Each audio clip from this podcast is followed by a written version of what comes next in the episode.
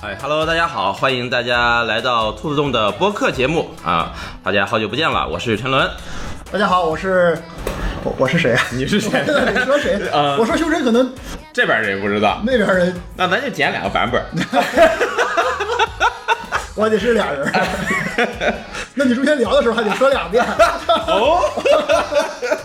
就还是修真吗？我不敢，我俩还是不敢。哦呃，呃，欢迎胸针啊，好久不见好久了不见。因为最近啊，看我们兔子洞电台的这个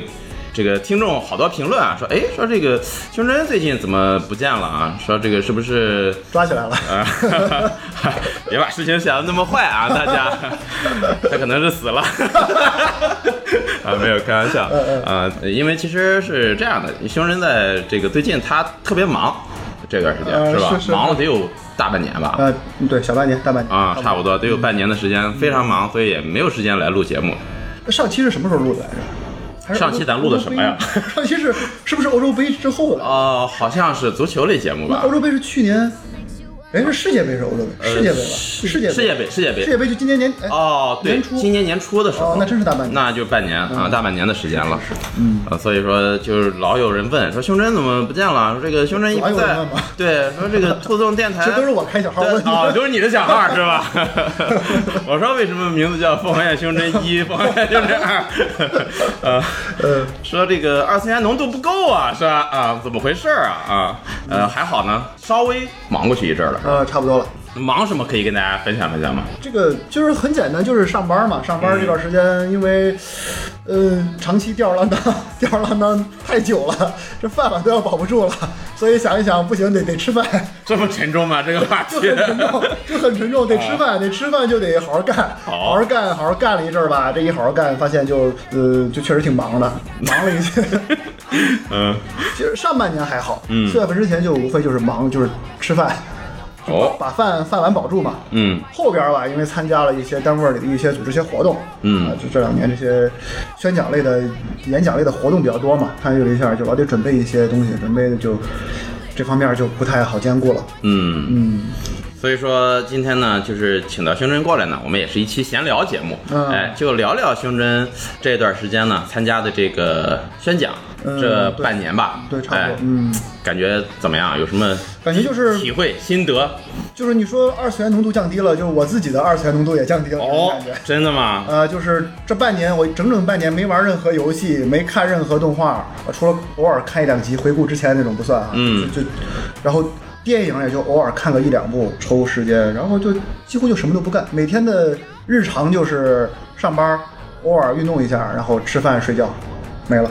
那你这是背叛了二次元，啊对，被 背叛了，被二次元背叛了。被二次元背叛了。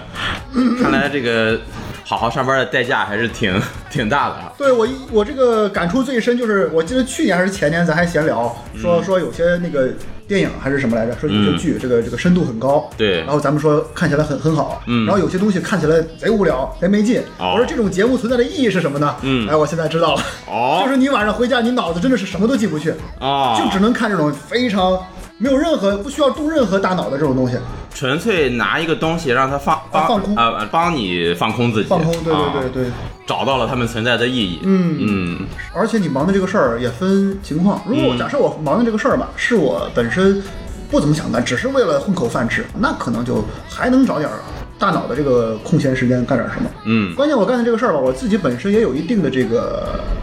投入，也有一定的情感投入，哦也是比较热爱的，算是。嗯所以就投入了很多的精力嘛。嗯你的精力投入进去之后，你就没法再兼顾别的了。所以说这个宣讲这个东西还是你比较喜欢的，你可以把它理解为一种什么自己的表达，表达。表达，哎，表达这个词儿我特别喜欢。好，那我们今天的主题就是表达。嗯呃，哇，好突兀 这个。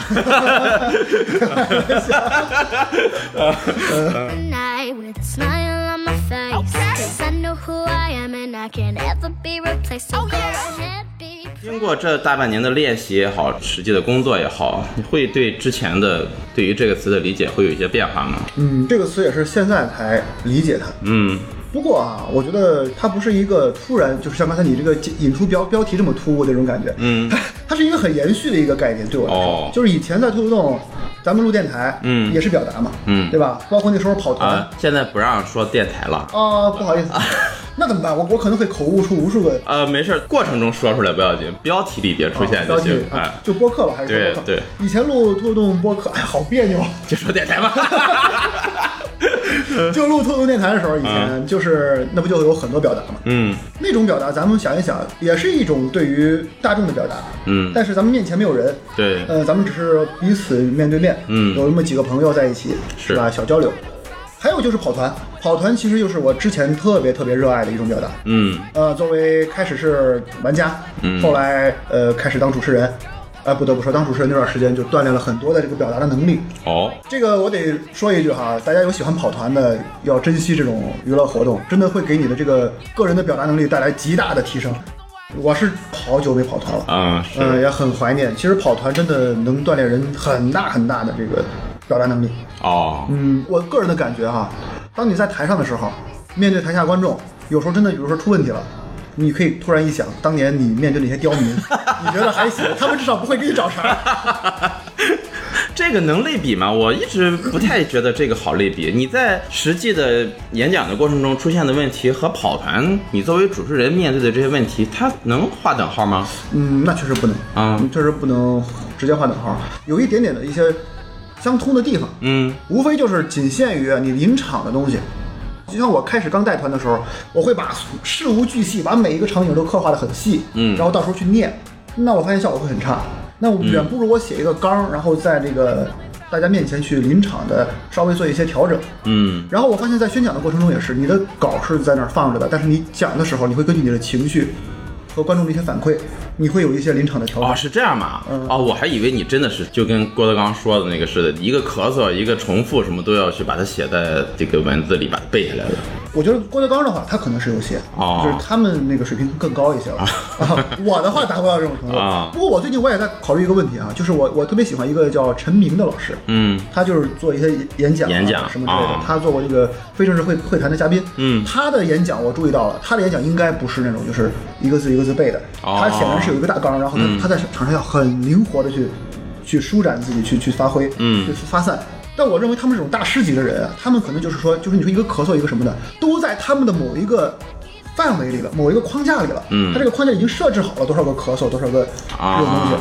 呃，我呢只是作为一个学习者，还在往这个框架里添东西。嗯每一个添置都是学习的内容。哦，我有点明白你的意思了，嗯就是说你认为他们的，比如说某个咳嗽啊或者哪个地方重复，啊嗯是节奏上的一种把握，而这个节奏它不一定非要用在，比如说我这句话一定要哪一个节奏，但是我哎对哎到了情绪到了，我这个地方需要一个某一种节奏感铺垫一下的时候对，我就会哎咳嗽一下对它，或者说一它有一个武器库个啊，差不多是这个意思，往外往外搬啊，对对这个好理解，感觉跟舞台上的表演更类比更像一点。哎，是吧对对对，其实表达和表演也有相通的地方。哦，我对于跑团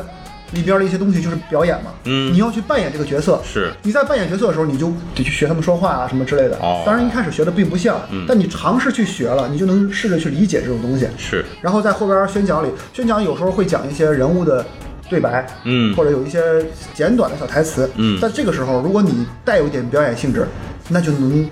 更加的抓住人心。哦，确实是。嗯，但是你在宣讲的过程中，它应该是一个没有互动的一种表达吧，没对有吧嗯一般？是没一有的而且应该是完全没有互动，对，是就是所以摁说 着对，所以说这个怎么去把握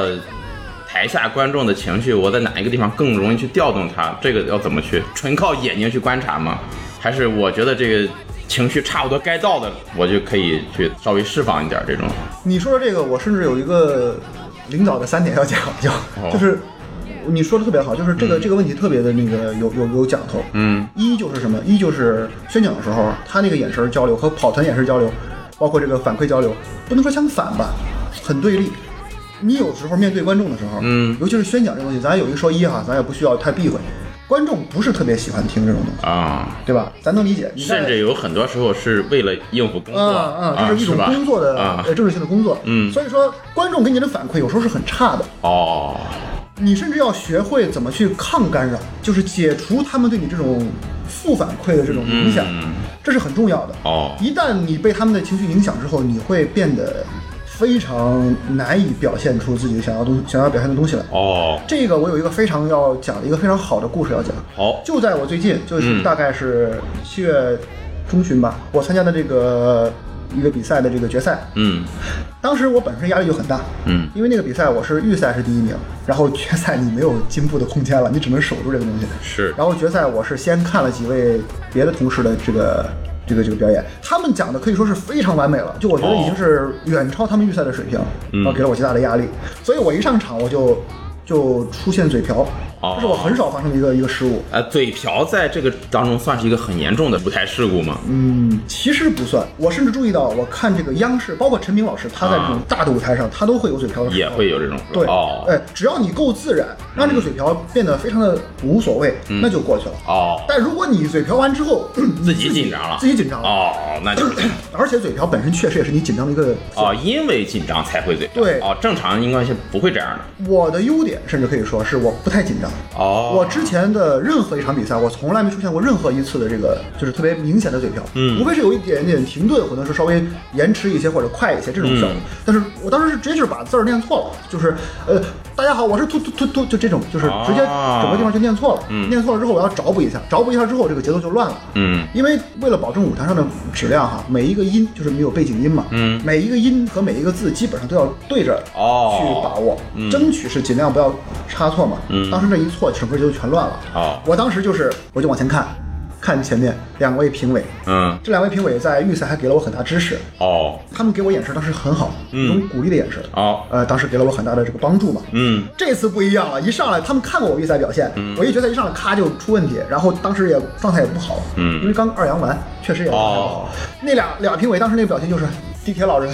哦， 那那个感觉，啊怎么怎么就会出现这种情况？对，就是很啊不好的一种反馈。我当时一下受这个影响之后，我整个人的状态极差。啊，你又被评委的表情又给影响了，对对对、哦我能做到不被一些就是观众或者什么样的人影响，但是这种评委这么近距离，而且他是很重要的人，嗯他的影响是很直接的，嗯所以这个时候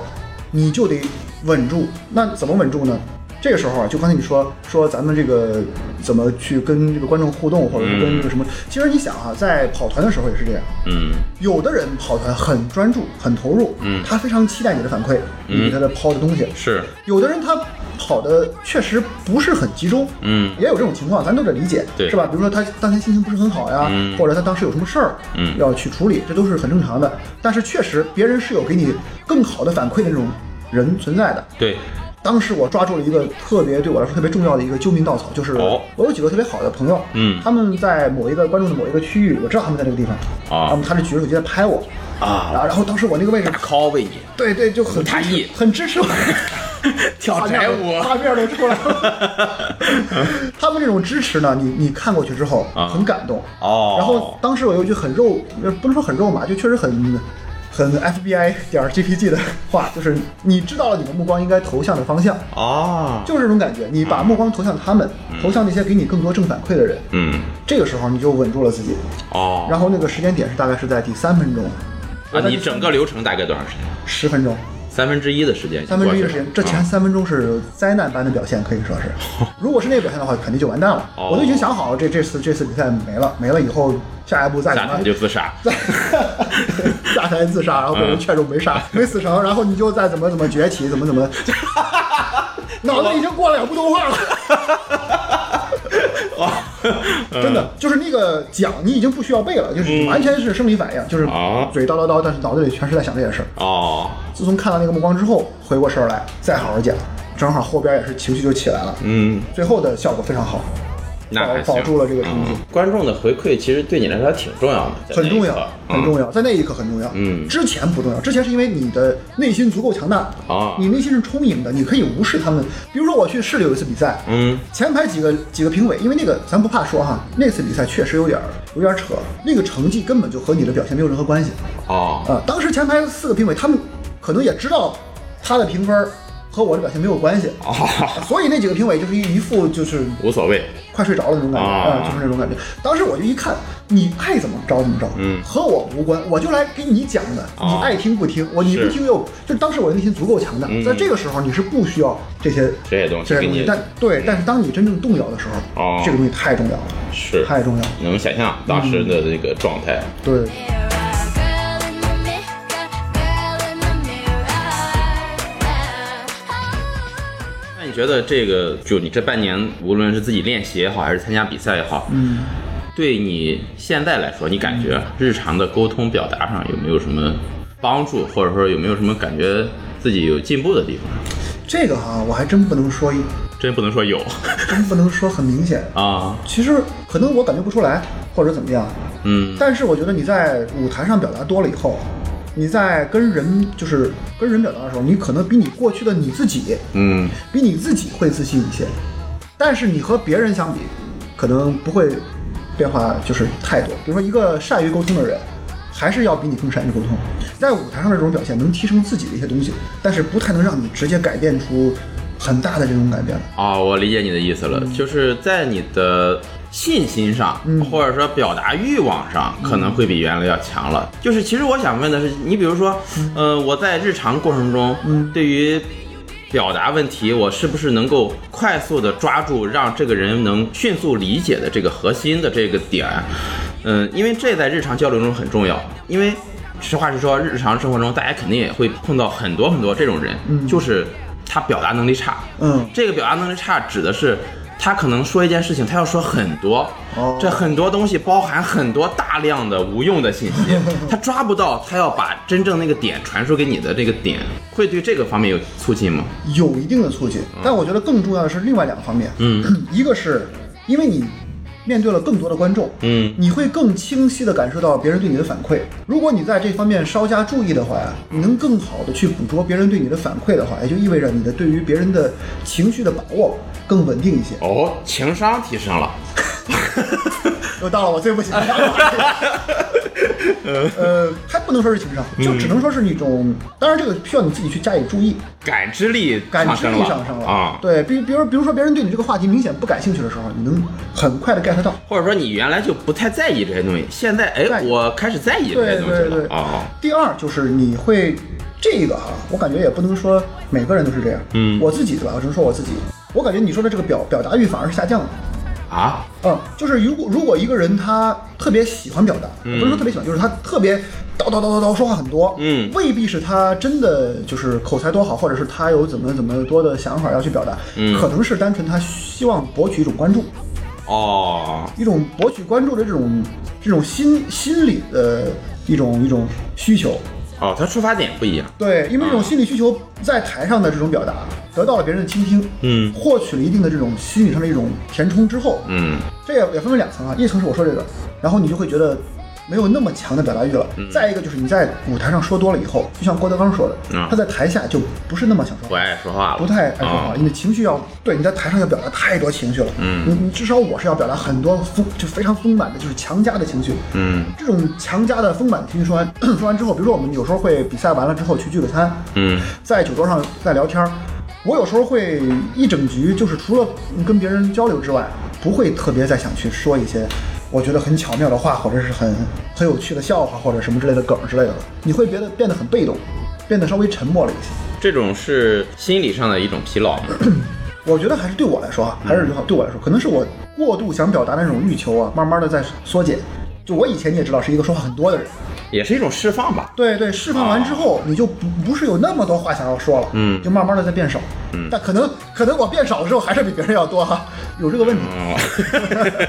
呃，承认这一点。还有一个就是刚才说到哪儿来着？哦，宣讲本身不一定能带来什么这种就是提升，嗯但你在学学习宣讲的过程中，你就我的话会做功课，嗯会去学习很多人的说话技巧什么的，嗯在这个过程中，你是确实能提升你的这个表达能力的。啊，嗯，你包括你在修剪自己的稿件的时候也是一样哦，你同样一句话，你你你这个稿子必须得五分钟说完，嗯你弄了个十分钟的稿，那那就不行，你怎么对把这十分钟压到五分钟？哦你就要不停的精简你的话。这个我觉得也挺重要的。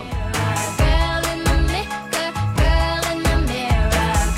girl in the mirror, girl in the mirror. 刚才我们也说，你可能本来就是一个比较喜欢说话的人，嗯在这种情况下，大量的情绪都被你投射到舞台上去了，嗯，会让你台下变得跟原来相比，现在变成一个冷淡的人了吗？一个冷淡，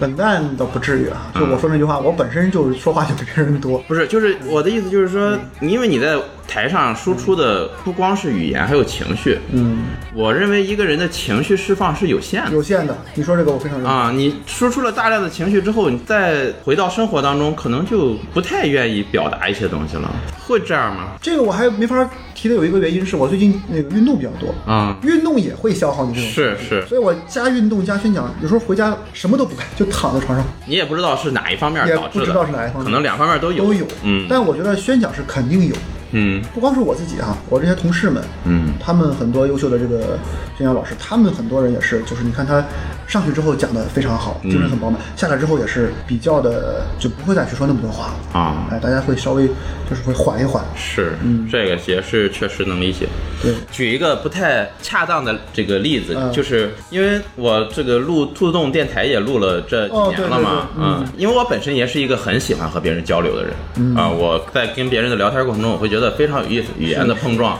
会起到一种非常奇妙的化学反应。在跟很多很多期录节目的时候，跟嘉宾的沟通，沟通完了之后，呃，会有两种情况，嗯一种是没聊痛快，意犹未尽。啊，意犹未尽，嗯感觉自己还有很多观点，或者他说的东西，我还有很多想哦在延伸的，对嗯对没没表达出来的，这种情况就就很难受，不上 不下，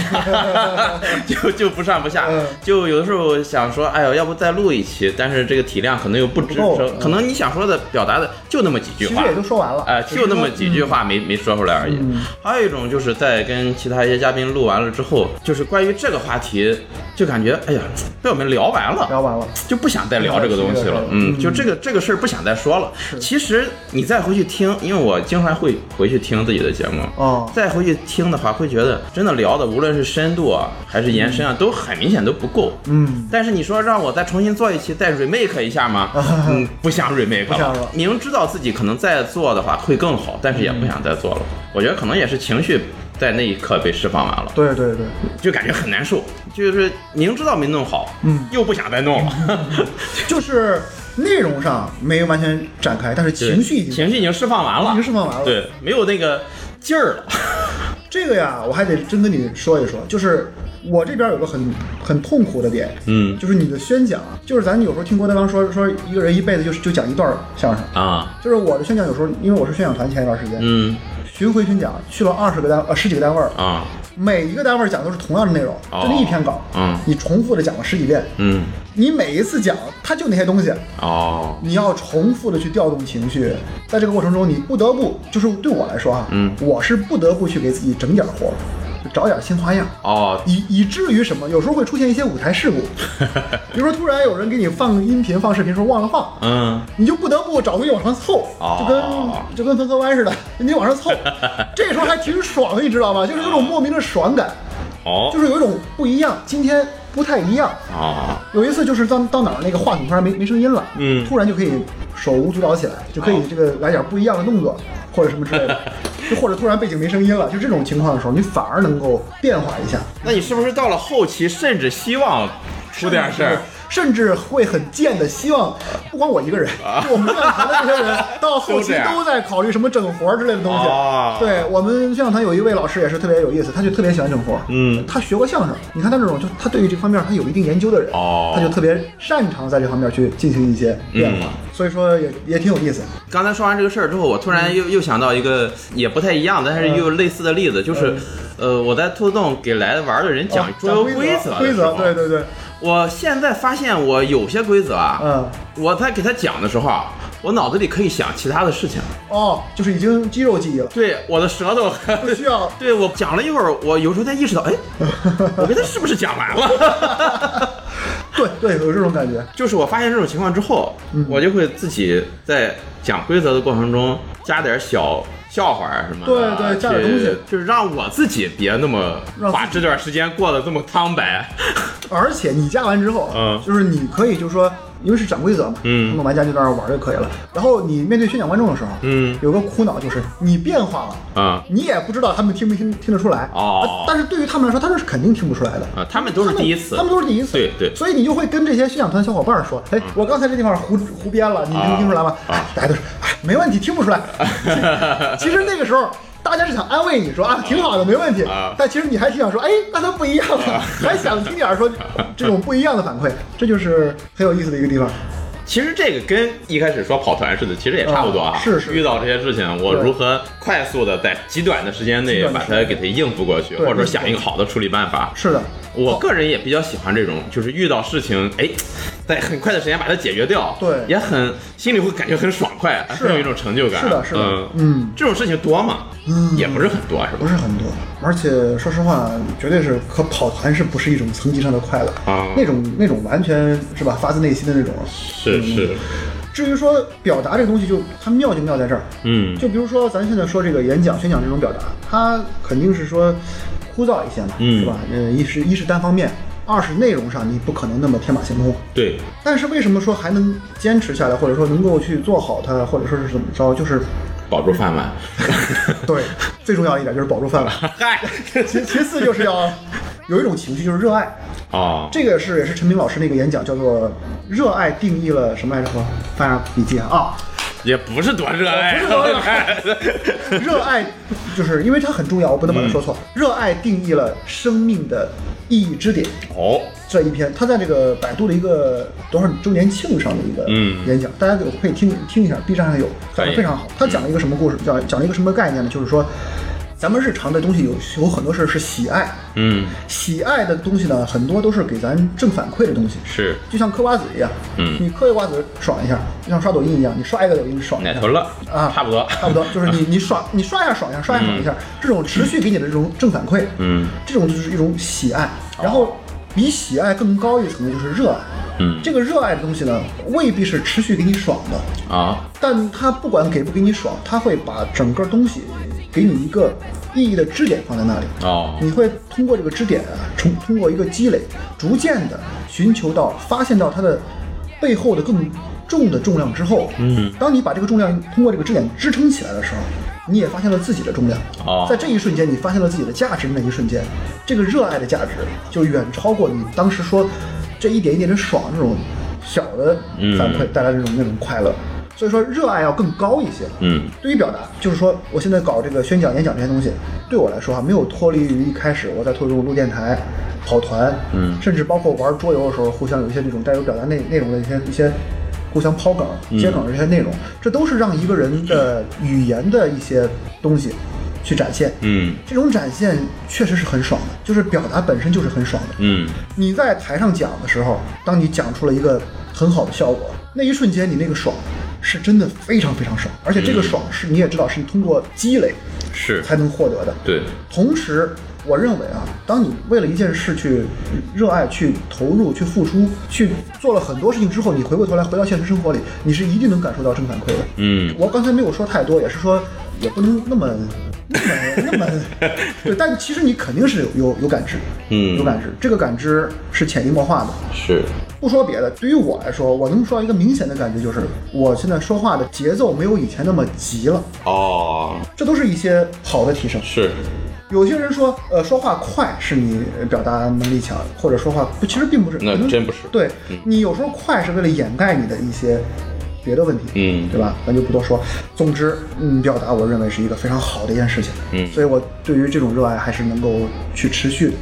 Wait, what? Don't you let 'em get you down. I can learn to love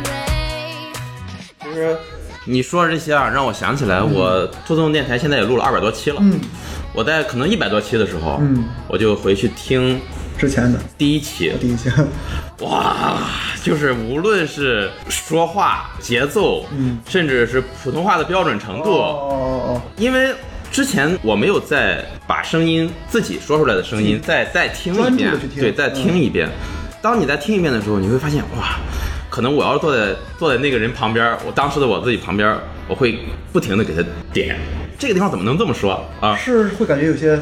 就是各方面都不行，嗯甚至是剪辑上，就是很多很多方面，就是对第一期节目你让我现在在听，我就觉得哇，有一点受不了期完全失败的节目，嗯，呃，但是我还是要把它放在那儿。 对对对对，放在那儿，然后我再一期一期的往后听。你延续下来听的话，其实它的提升是一个很缓慢的过程，因为《兔兔它现在今年，嗯，一八一八年录的， 18五年年录了的啊，哦五年了。然后真的五年了呀嗯五年了啊！我都没想到我能坚持五年，真的我 没想到我能坚持五年真的啊！我没很厉害想到我能坚持五年。嗯你听完第一期再去听后面的，比如说最近这几嗯期，你会发现可能就完全不一样。但是你这五年这个慢慢的变化的过程，你在一期一期梯子的过程中，很难去一下子感觉出来而。且这些东西非常有意义。嗯，这五年的这种这种连续不断的、绵延不断的这种，其实也是一种热爱嘛，这种绵延不断的热爱的。是，而且我觉得你说的这个我特别有感触，不用说五年，嗯我现在去听去年我讲的东西，啊嗯因为我要把我讲的东西都录下来，放在了 B 站或者放在什么地方，我自己去看，受不了。首先就是当时的普通话不标准，嗯，我当时发音有自私私的有有严重问题，然后其其次其次就是有很多动作上啊、神态各种方面都不行，差很多。但是你这个提升应该是会更明啊更显明显，因为你是有一个外界的评判标准对给你对在的，啊，他就会明确的告诉你这个不行，嗯，这样不对，嗯你会马上去改，嗯但我这录这个真的是，我录完了不会有人说，我问朋友还录的怎么样，大家肯定会说，哎呀不错不错，还行还行嗯嗯，没有人说哦这个不行这个不行，没有人会也这也么说可能的有说的，呃，背地里可能 有，但是不会让我知道。嗯嗯所以说，我就只能自己一点儿一点儿一点儿一点儿走，对一点儿一点儿的摸索。对但是也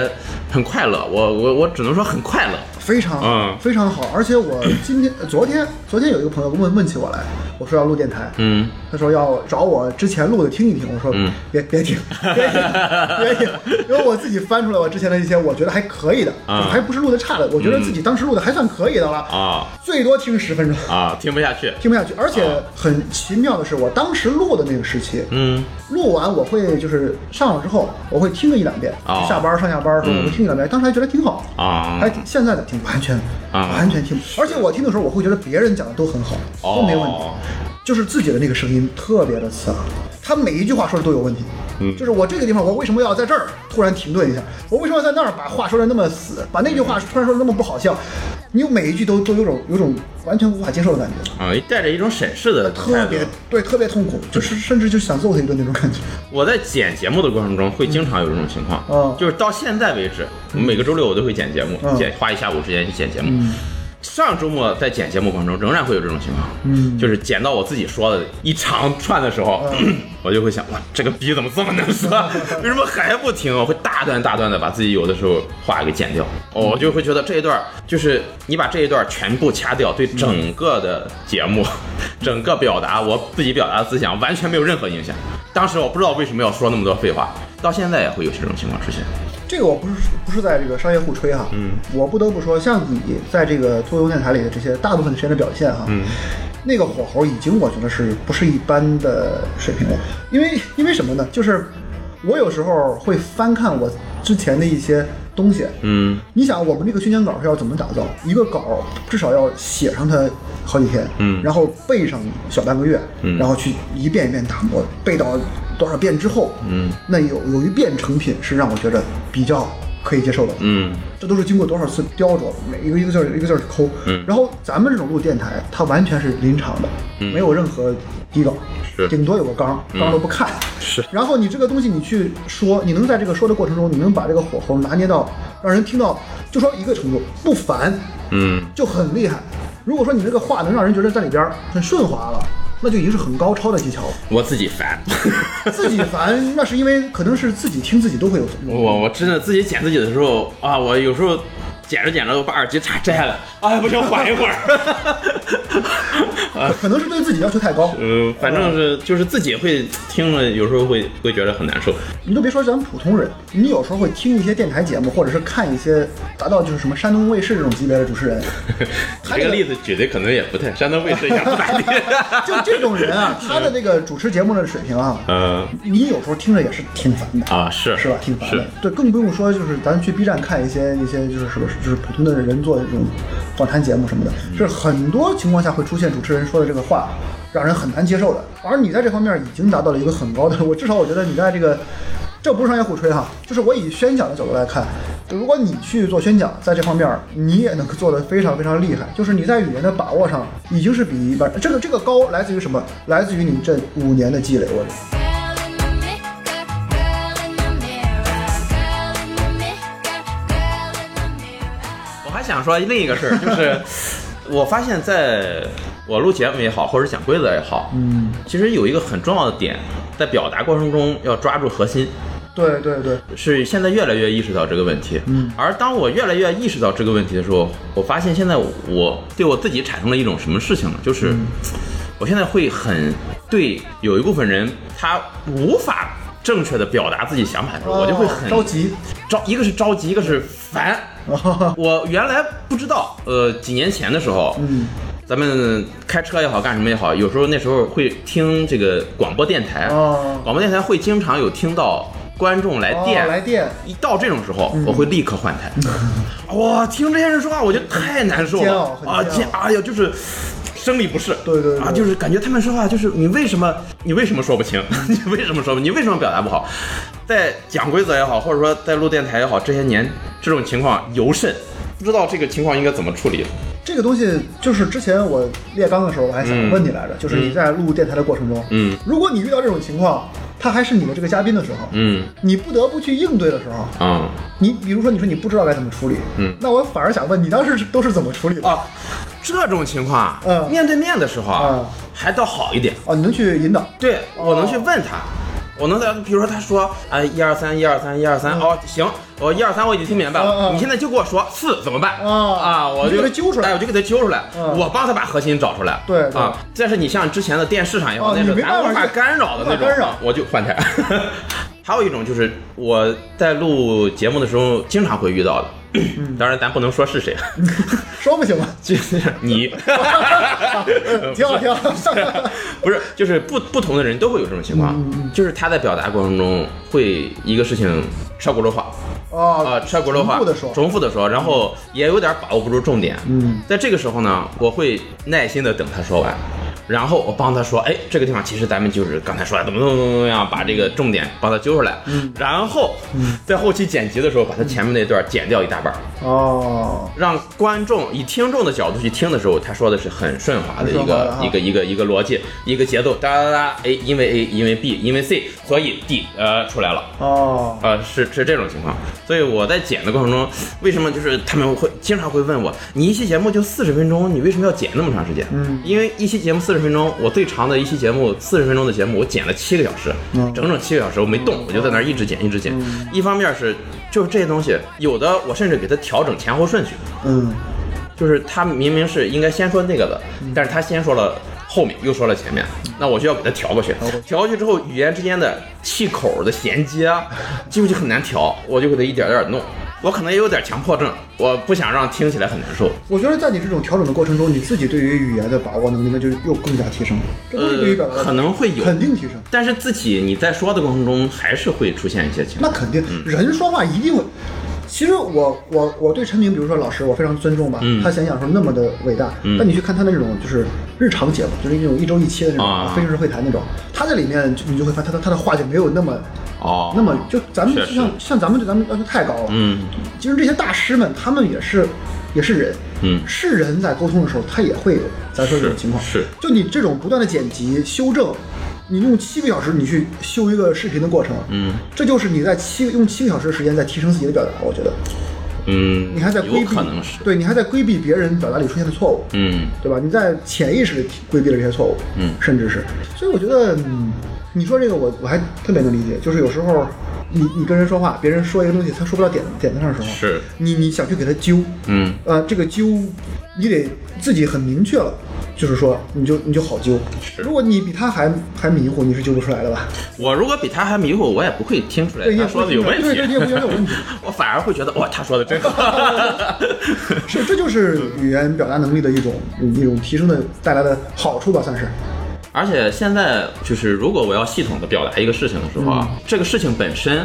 会在我脑子里飞快的过一遍，对的。就飞快的过一遍。对这么做呃，然后我可能就在很短时间内，哎，我就理清了这个接下来我要说的这几句话的逻辑，嗯是用哪一个逻辑方式表达最好。嗯，啊，我就给他说了。当然，其实也不是最好，因为我有时候会微博也好，或者什么自己写一点儿发点儿小小短文儿，嗯在写的过程中，写完了我回看的时候，你会发现哇，就觉得不行。好多问题，啊嗯不停的调整，不停的调整，呃，调整调整半天。那你在日常说话的时候过程中，你肯定没有对没有这么多时间让你去调整的，我觉得还挺难的。你说的这个我有感触，其实我自己我就觉得就有这个问题，嗯就是我以前表达问题的时候啊，我是一个特别喜欢发散的人。嗯，有一个什么问题呢？就是猫性的思维，就是你本来要讲一个事儿，然后什么叫猫性思维？就是猫去干一件事儿的时候，嗯它可能在干这个事儿的过程中干了七八件别的事儿，就它的注意力特别容易被、哦被被被转移。我发现我就是，我讲一件事儿很少就是直奔主题，嗯我就特别发散。就我讲一个事儿，突然我就会开始，哎，我要讲一个旁边的事儿，嗯然后我在讲旁边的事儿的时候，我注意到我这个话里有一个词儿，我讲的很有趣，我就把这个词儿引出来说了半天，啊，很琐碎，很常见吧，日常聊天儿倒无所谓。是是无嗯所谓的。但是这个东西，如果你时间老，就是你老是这这个模式的话，啊是有影响的。哦，会形形成一种习惯。习惯。然后我在写稿、背稿的时候，我就发现特别明显。嗯有时候我写写一段稿，这个啪啪啪二百个字儿，嗯这一小段儿，我发现我这叨叨叨半天，其实就一句话，嗯，就就赶紧把它都都删掉。这不就是奈须蘑菇 吗？他写游戏不就这样吗？哦车轱辘话来回说，但是他的牛逼在就在于你看完不 烦，你会觉得哇，他写的好巧妙，啊写了一千字了，说的还是刚才那一句话。 哦，对你别说这个，我还挺想提个醒的。嗯就我以前是一个重度日系文字 AVG 的这个爱好者，嗯这东西不是特别好，就是不要通过这个东西去学写东西，啊尤其不要通过这个东西去学这个表达。嗯它有一个严重的问题，日系表达有两个问题，嗯，一它是工业化产物，嗯它会为了凑够字数或者是凑够它那个翻页的那个是是那种，它就狂就是你说这个车轱辘话，对它的表达是过于就无味儿，就是嗯缺乏中心。嗯第二点哈，日系的文字 AVG 有一种，它为了让你作为主角去应该有这个代入感，嗯应该有这个抓住你这个人的这个感觉，过度自我为中心。哦，日系表达你越去揣摩，就是你去认同它的话，嗯你会被潜意识的催眠，就会你会认为自己太过重要了。哦，嗯你在表达里太过自我为中心，你的每一句话都是我认为、我想、我怎么怎么样，缺乏了对于其他人的这种干预。因为你想想，日系文字 AV 里就一个主角，全世界的女的 只只认识主角这一个男的，是没有办法，嗯。他们也很痛苦，就嗯所以说这个要注意一点。这个会真的会影响到表达吗一？般人不会，像我这种宅男，我还是得注意。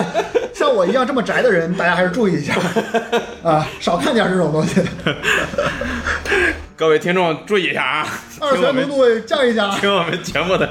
这种人估计不少。叔叔我们就这个。